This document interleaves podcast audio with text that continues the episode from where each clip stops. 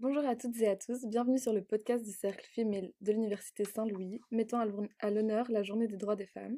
On se retrouve pour le troisième et dernier épisode qui sera dédié au point de vue médical de l'avortement. Pour ce faire, notre invitée du jour est Claire Batardi, une étudiante en Master 2 en psychologie et membre du planning familial de Saint-Gilles. Bonne écoute Bonjour à toutes Bonjour, le monde Du coup, bonjour Claire, merci d'être là aujourd'hui. On va te poser quelques questions sur euh, ben, l'avortement du point de vue médical et psychologique. La première question, c'est euh, quel est ton rôle au planning et euh, dans le cas d'un avortement? Ben, Merci de m'avoir invité déjà. Moi, mon rôle au planning, c'est accueillante. Donc, comme le nom l'indique un peu, c'est accueillir les personnes, donc que ce soit sur place quand elles viennent à leur rendez-vous, au téléphone, donner des informations, il y a aussi le côté, euh, par exemple, distribuer des préservatifs ou la pilule du lendemain, des tests de grossesse. Tout, euh, tout ça, ça fait partie de l'accueil du planning. Et euh, dans le cadre de l'avortement, je suis accompagnatrice. Donc j'accueille les personnes qui viennent pour un avortement, que ce soit avant, pendant et après. Ok. Et qu'est-ce qui t'a motivé à travailler dans ce domaine-là en particulier? Du coup, ce qu'il faut savoir dans un planning familial, c'est qu'il y a différents volets. Il y a tout ce qui concerne la, médecine sexuelle et reproductive, et donc là-dedans, il y a l'avortement. Il y a aussi le volet purement psychologique, le volet social, le juridique et l'EVRAS. Et donc à la base, c'était c'était l'EVRAS qui m'attirait, donc ça veut dire éducation à la vie relationnelle, affective et sexuelle.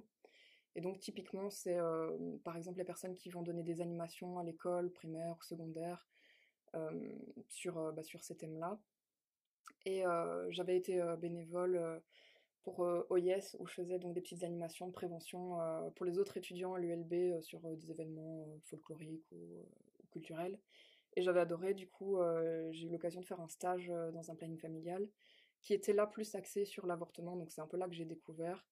Et ça m'a beaucoup plu, donc j'ai eu de la chance, j'ai décroché un taf là-dedans.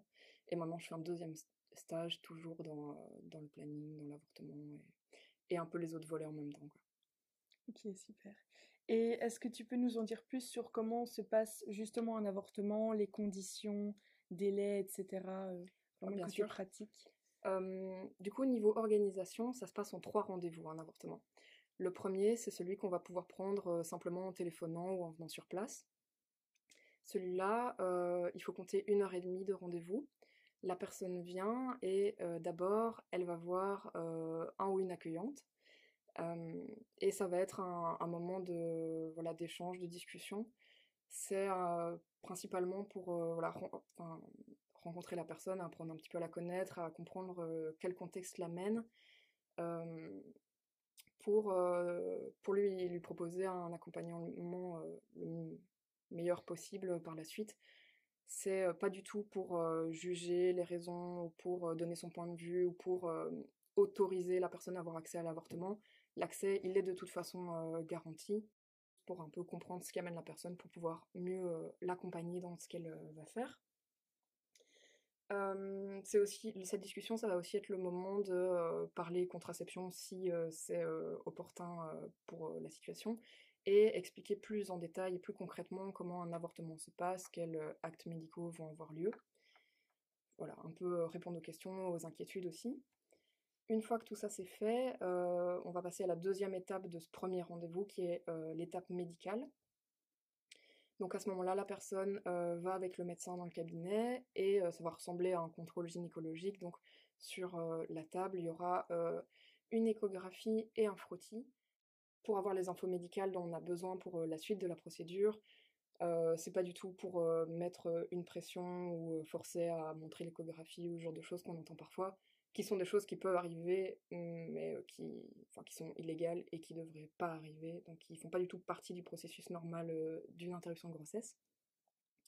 Une fois que c'est fait, la personne va revoir l'accompagnatrice euh, qu'elle a déjà vu au début et on va euh, voilà, décider de la prochaine étape.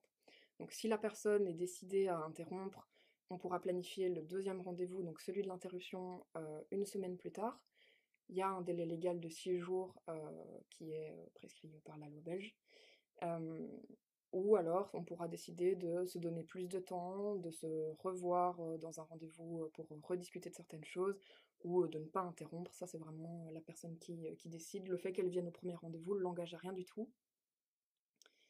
Alors, imaginons qu'elle soit décidée et qu'on donne ce deuxième rendez-vous d'interruption. donc dans ce cas-là, voilà, elle vient ce jour-là. Peut-être je détaillerai un peu plus après les, différentes options que la personne a pour cette interruption. Et ensuite, il y aura le troisième et dernier rendez-vous qui sera une ou deux semaines après l'interruption, qui est la visite de contrôle, qui est très importante puisque c'est à ce moment-là qu'on va pouvoir voilà, vraiment certifier que l'interruption est terminée, qu'elle s'est bien passée, qu'il n'y a plus rien à faire et que, voilà, que c'est fini. Ok, et alors est-ce que tu peux nous en dire un peu plus sur les démarches à suivre? Par exemple sur le coût, est-ce qu'il y a une procédure spéciale pour les mineurs? Oui, alors au niveau du coût, le coût réel d'un avortement, c'est dans les 470 euros. Donc c'est une somme, mais a priori les personnes ne payent jamais autant parce que pour commencer, si la personne a une mutuelle en ordre, elle payera entre 0 et 3,80 euros, qui est quand même moins cher que 470 euros. Ensuite, si elle n'a pas de mutuelle en ordre, là on a, on a un peu deux choix. Premièrement, le planning proposera le tarif social de 200 euros plutôt que le, prix plein. Et voilà, si c'est pas possible pour la personne niveau financier, à ce moment-là, déjà nous du côté du planning, on essaye de faire des arrangements, par exemple des étalements de paiement, ce genre de choses. Et sinon, il y a la possibilité de demander au CPS une aide médicale urgente euh, pour les personnes voilà, précaires. À ce moment-là, on remplit un, papier, on leur transmet, et eux vont euh, faire le choix d'accepter ou pas de prendre en charge tous les frais euh, liés à l'avortement. Moi j'ai une question, ça prend pas plus de temps du coup de remplir tous ces papiers, etc., plutôt que de payer directement, et donc directement faire l'avortement quelque part? Euh, ouais, dans, dans, le sens que ça, ouais, que ça retarderait mmh l'avortement. Ça dépend, ça peut nous, ce qu'on fait généralement, c'est que quand la personne prend le premier rendez-vous au téléphone, on va déjà aborder le paiement, donc en, demandant si la personne est mutuelle ou pas. Si elle en a pas et que on est dans un contexte où de précarité où le fait de payer les 200 euros est pas possible, on va essayer de, déjà en fait remplir le papier pour que la personne puisse déjà le porter au CPS avant même d'avoir son rendez-vous et que qu'on soit déjà fixé sur le fait que les les coûts soient pris en charge ou pas, parce que le CPS peut aussi refuser de participer aux coûts. Donc si on a déjà fait les rendez-vous et que le CPS dit non, ben, la personne se retrouve à devoir payer tout. bon après, que ça ait déjà eu lieu ou pas, ça revient au même, mais au moins elle le sait avant mmh d'y être. Quoi. Ok, merci. Mais, mais c'est vrai que, par exemple, si, si pour la personne c'est impossible de payer, et qu'elle va faire la demande et que le CPS traîne à donner la réponse, elle pourrait décider de reporter son rendez-vous parce qu'elle ne peut pas se permettre mmh d'avancer les 50 premiers euros, par exemple, ce genre de choses. Donc c'est vrai que le fait d'être précarisé, ça a clairement un impact, comme dans plus ou moins tout dans la vie, mais sur aussi l'accès à l'avortement. Pour quelles raisons, par exemple, le CPS pourrait refuser J'avoue que je ne saurais pas trop te répondre par rapport à ça parce que je, je ne sais pas. Pas de souci. Mais en tout cas, par exemple, moi qui travaille à Saint-Gilles, on a quand même une, comment dire, une bonne relation avec le CPS mmh. de Saint-Gilles. Donc généralement, ils essaient de répondre rapidement aux demandes et, et j'imagine que de leur côté, ils font aussi leur maximum pour pouvoir prendre en charge le plus souvent possible les personnes qui en ont besoin. Mmh et dans le cas où une personne donc est en précarité, fait une demande et elle est refusée et veut quand même faire son avortement mais ne peut pas le payer, qu'est-ce qu'elle fait? Qu'est-ce qu'on peut faire? Est-ce qu'elle est obligée de, de, garder, de continuer cette grossesse ou est-ce qu'on peut quand même le faire malgré l'absence de moyens? En tout cas, nous, du côté du planning, on va clairement essayer de faire tout ce qu'on peut pour permettre à, la personne qui est enceinte de... Bah, que son choix concernant cette grossesse soit respecté, donc le choix d'interrompre ou de garder après, clairement, à ce moment-là, ça devient un peu plus compliqué. c'est vraiment du cas par cas. Après, généralement, ça se règle avec soit étaler le paiement, mmh soit le CPS. Je, je, reviens sur ta question juste avant. par rapport aux autorisations. Je me rappelle qu'en fait, je sais plus si c'est le cas encore actuellement, mais quand ça a commencé, enfin quand on était vraiment en pleine crise coronavirus, le premier confinement, la Belgique avait décidé que toute demande d'aide médicale urgente, c'était bon. Ah, Donc ça, c'était quand même une mesure qui était mmh vraiment pas mal. Nous, ça nous a aussi enlevé un poids. Donc pendant toute cette période-là, mais je ne sais plus si actuellement c'est toujours le cas ou pas, il n'y a pas eu en tout cas de, de soucis à ce moment-là pour, pour donner accès à l'avortement aux personnes précaires à ce moment-là. Et par rapport aux, mineurs, si une mineure vient au planning pour, donc, procéder à ça, qu'est-ce que pour nous, ça fait aucune différence le fait que quelqu'un soit mineur ou majeur pour, pour interrompre une grossesse. On va jamais prévenir les parents. De manière générale, on va jamais entamer des démarches sans l'accord de la personne concernée. Il n'y a, pas, a pas non plus besoin de l'accord de, bah, de la deuxième personne qui est responsable de cette grossesse.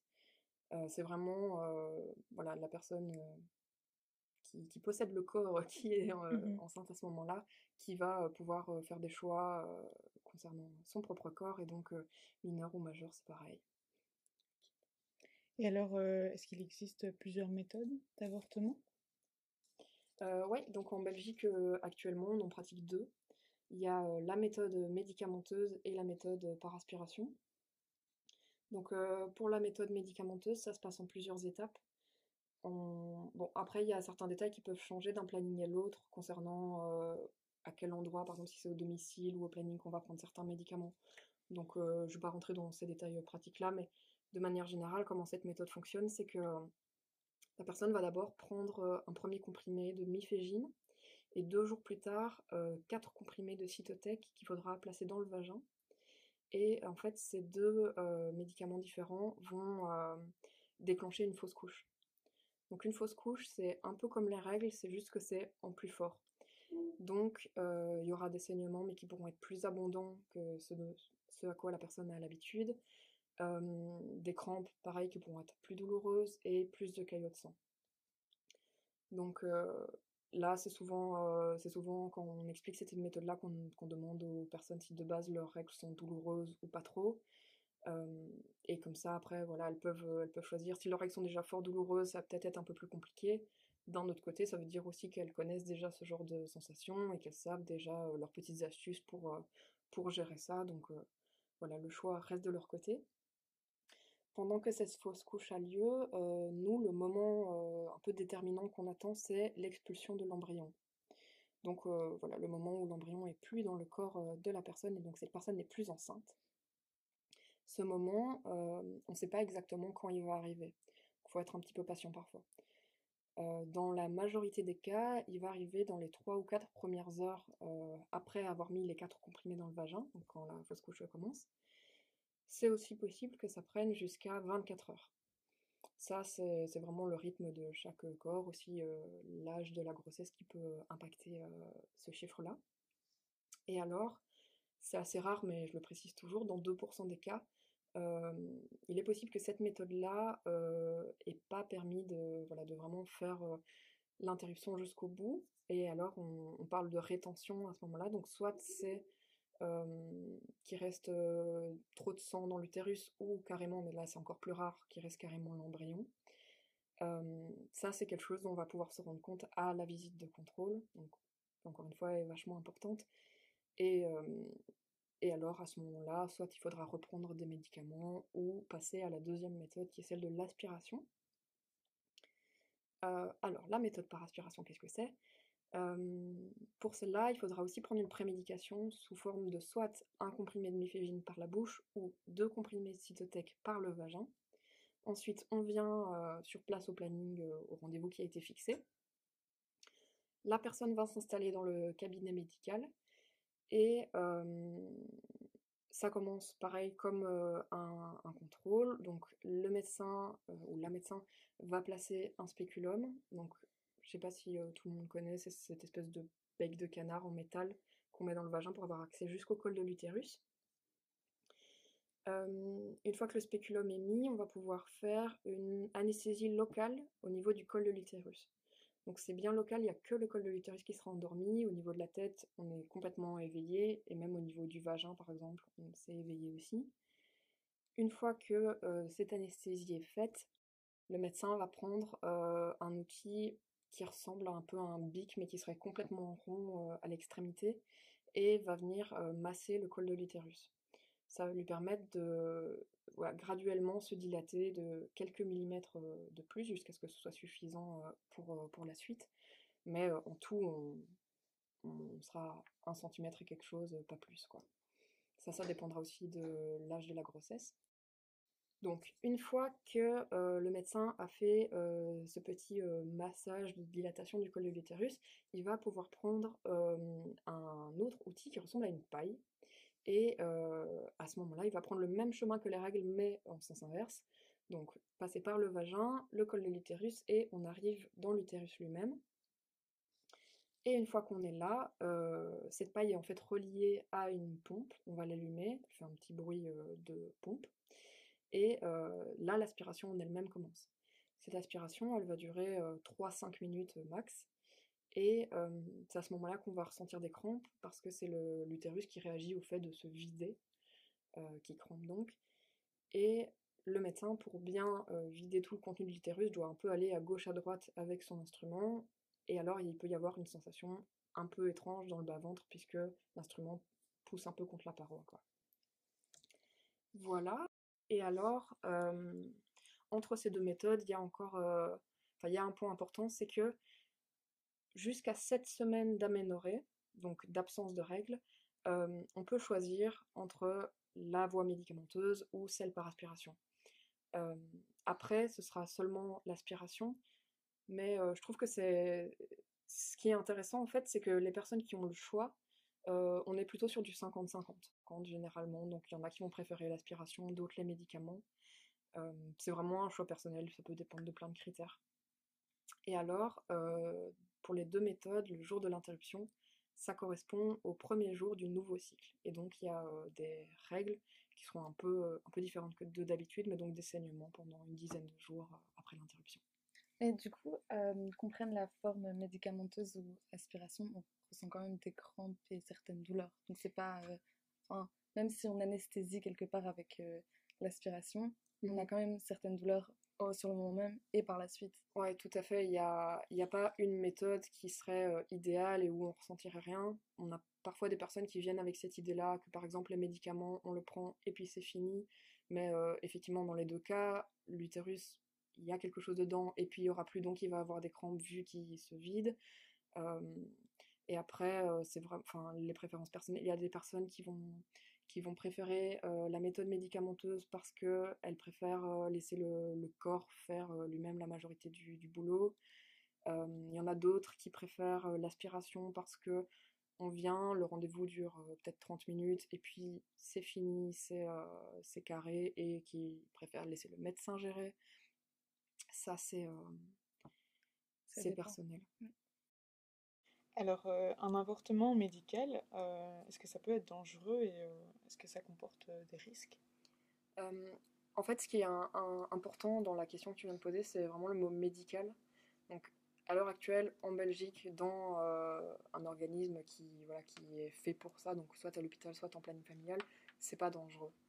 Après, bon, il n'y a jamais de risque zéro, mais ça, même en allant chez le coiffeur, on n'est pas à l'abri qui trébuche et plante ses ciseaux euh, dans ton nez ou quelque chose. Mais, euh, mais en fait, euh, on a la chance d'être dans un pays où c'est légal et donc on peut se permettre de, voilà, de, de le faire dans les meilleures conditions possibles, avec tous les instruments qu'il faut pour que ce soit bien fait, en prenant le temps de le faire correctement. Donc à, à ce moment-là, non, il n'y a, pas de, a pas de danger. Au niveau des risques, souvent, euh, je ne sais pas si, si la question elle est dans ce sens-là, mais souvent une, question qu'on nous amène, c'est par rapport à la fertilité. Donc euh, il n'y a aucun impact du fait d'interrompre sa grossesse sur la fertilité. Ça va ni l'améliorer, ni la diminuer, ça va rien changer du tout. En fait, comme, euh, on l'a expliqué avec les méthodes, nous, on ne force rien en fait dans le corps. On utilise des, mécanismes qui existent déjà. on passe par des chemins comme le chemin des règles qui sont déjà là. Euh, et donc, on peut même euh, dire que si un, médecin qui n'est pas au courant euh, qu'une personne a avorté l'ausculte, ce médecin ne pourra jamais dire bah oui, cette personne a eu un avortement, ou en a eu plusieurs, ou n'en a jamais eu. En fait, on laisse aucune trace sur le corps, et donc ça, ça se met pas du tout dans le chemin d'un projet de procréation qui pourrait arriver plus tard. voilà. C'est hyper intéressant parce que justement, moi, au contraire, j'avais entendu beaucoup de fois, même des, des personnes ayant avorté, qui disaient que ben, elles avaient peur pour leur fertilité plus tard, etc. Parce que l'avortement Mhm. pouvait avoir un impact. Du coup, c'est Ouais. c'est vraiment hyper. Enfin, tant mieux. Mais je suis vraiment étonnée parce que j'avais vraiment entendu l'inverse euh, depuis des années en fait. Les femmes devenaient stériles euh, Ouais. parfois. En tout cas, peut-être, ouais, moi j'avais peut-être pas entendu stérile, mais en tout cas que ça avait un impact ou que ça Mhm. pouvait réduire leurs chances. euh, Ça, ouais, j'avais déjà entendu. Euh, c'est une idée reçue qui revient beaucoup. Après, euh, comme, comme on disait, ça c'est pour euh, actuellement en Belgique. Clairement, le fait de faire euh, un avortement euh, dans un pays où c'est illégal, donc avec les moyens du bord, euh, là par contre, on s'expose à, à des dangers et, et possiblement à un impact sur la fertilité. Euh, c'est sûr que dans, en fait, dans les pays où c'est où c'est illégal, ça n'empêche pas du tout d'avorter, ça empêche juste d'avorter dans de bonnes conditions. Et, euh, et, et- et après, peut-être qu'il y a aussi le côté que même en Belgique, il y a 50 ans ou plus, on avait aussi d'autres méthodes qui pouvaient à ce moment-là laisser plus, euh, plus de marques sur le corps et, et- peut-être euh, avoir un impact sur la fertilité. Mais je pense qu'il y a aussi surtout le côté où un couple qui va essayer d'avoir un enfant et qui va galérer un petit peu, s'il y a eu un avortement dans le passé, clairement c'est difficile de pas se faire un lien et se dire ah ben oui ça doit être ça. Ouais. Mais un couple où il n'y aura pas eu d'avortement, peut-être que ce sera ah mais oui euh, j'ai fumé quand j'avais 15 ans, euh, c'est à cause de ça. Donc euh, le raccourci entre les deux est difficile à ne pas faire, mais à l'heure actuelle en Belgique, dans de bonnes conditions, voilà, il y a ce lien, il, il est que dans la tête quoi. Et alors, est-ce que ça arrive qu'il y ait des échecs de procédure? Est-ce que ça arrive? Que ça échoue? Donc en fait, la procédure d'interruption de grossesse, elle, peut pas échouer, elle peut juste devenir plus longue.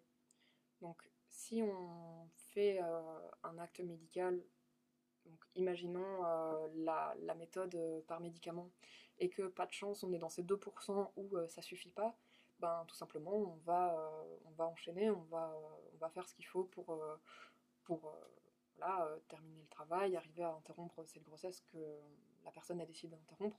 À aucun moment on va dire ah bon ben on n'y arrive pas, rentrez chez vous et tant pis, euh, vous gardez la grossesse quoi. Donc ça, ça peut juste rajouter euh, une étape euh, sur, sur le parcours, mais pas plus que ça. Et encore une fois, je l'ai dit beaucoup, mais la visite de contrôle du coup qui est très importante pour, pour déceler si on n'a pas réussi la première fois à interrompre, mais c'est extra rare quand même. Euh, et du coup, moi, je me demandais, est-ce qu'il y a un accompagnement psychologique euh, automatique après une interruption de grossesse? Euh, un accompagnement automatique après, non. Ce qu'il y a comme accompagnement psy, c'est donc durant cet entretien préliminaire, lors du premier rendez-vous. Là, les personnes qui, qui, qui font ce moment d'échange et tout ça sont généralement des psychologues ou des assistantes sociales. Et, et en fait, on, on explique à la personne que à tout moment, que ce soit avant l'interruption ou après, si elle ressent le besoin de reprendre du temps pour discuter de certaines choses ou pour, euh, voilà, pour reposer certaines questions, n'importe quoi, il suffit de nous, nous le faire savoir et alors on l'organise euh, sans souci. Mais donc, il n'y a pas, euh, y a pas un, un rendez-vous de contrôle psychologique après, par exemple. Il y a juste le médical. Euh, est-ce qu'il faut une formation euh, spécifique pour pouvoir euh, procéder à un avortement? Enfin, le faire, du coup. Oui. Donc, les, les médecins qui vont pouvoir pratiquer les interruptions de grossesse sont soit des gynécologues et qui, du coup, ont, ont pu aborder ça déjà dans leur formation, soit des médecins traitants qui auront fait une formation spécifique pour se former à la clinique de l'IVG. Euh, cette formation, généralement, il passe euh, par le GACEPA. Donc, c'est le groupe d'action des centres extra-hospitaliers pratiquant l'avortement. Et, euh, alors, eux se chargent de, leur proposer des stages. Donc, ils vont d'abord aller en observation et ensuite, ils vont commencer à pratiquer sous, le regard bienveillant et attentif d'un médecin qui a, l'habitude de faire ça et qui va leur transmettre ses connaissances, en fait. Ouais, donc euh, pas n'importe quel médecin peut, peut le faire, quoi. Mais Sans une formation. n'importe quel médecin pourrait le faire Oui, si euh, il fait la formation. Et, euh, Et en fait, on est en, en, pénurie de médecins qui se Mhm. spécialisent sur la, la clinique de, de l'avortement. Donc, si jamais il y a des étudiants médecins ou des médecins qui entendent ce podcast, ils peuvent s'y diriger vers, vers ce milieu-là. Il y aura du boulot pour eux. Ok, et euh, du coup, pour finir, est-ce que vous avez euh, une expérience à nous raconter? Euh, une expérience, il n'y a rien qui me vient, mais peut-être un- une petite note à Mhm. ajouter. C'est que parfois on a, on a une image assez stigmatisante de l'avortement ou des personnes qui avortent. Et ça, sur le terrain, ça se vérifie pas du tout en fait. Vraiment, l'avortement, c'est quelque chose qui euh, concerne, euh, qui peut concerner tout le monde, tout âge, donc des jeunes, des moins jeunes, des plus vieux, euh, dans toutes les religions, toutes les cultures, tous les milieux sociaux, tous les contextes, que ce soit des personnes qui sont en couple, qui ne le sont pas, qui ont déjà des enfants, qui n'en ont pas, qui n'en auront jamais. Ça traverse vraiment toutes les couches de la société c'est pas non plus toujours, euh, ni même souvent, euh, des personnes qui sont inconscientes, qui n'ont pas pris leurs euh, responsabilités en amont.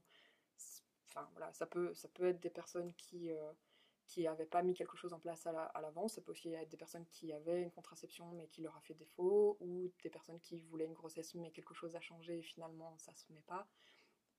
Donc de ce côté-là, il n'y a vraiment pas lieu de bah, qu'il y ait encore aujourd'hui la stigmatisation. Et euh, le fait que ce sujet soit encore euh, très tabou, ça fait que parfois c'est un peu dur de trouver de l'information dessus. Euh, du coup, mon conseil à ce moment-là serait vraiment juste d'aller à la source en fait, et donc d'appeler un endroit qui pratique l'avortement, leur poser toutes les questions. Euh, on est là pour ça, on est content de répondre euh, aux questions, aux inquiétudes, et euh, voilà, ce sera de l'information plus com complète, concrète que ce qu'on peut trouver euh, sur un forum par exemple.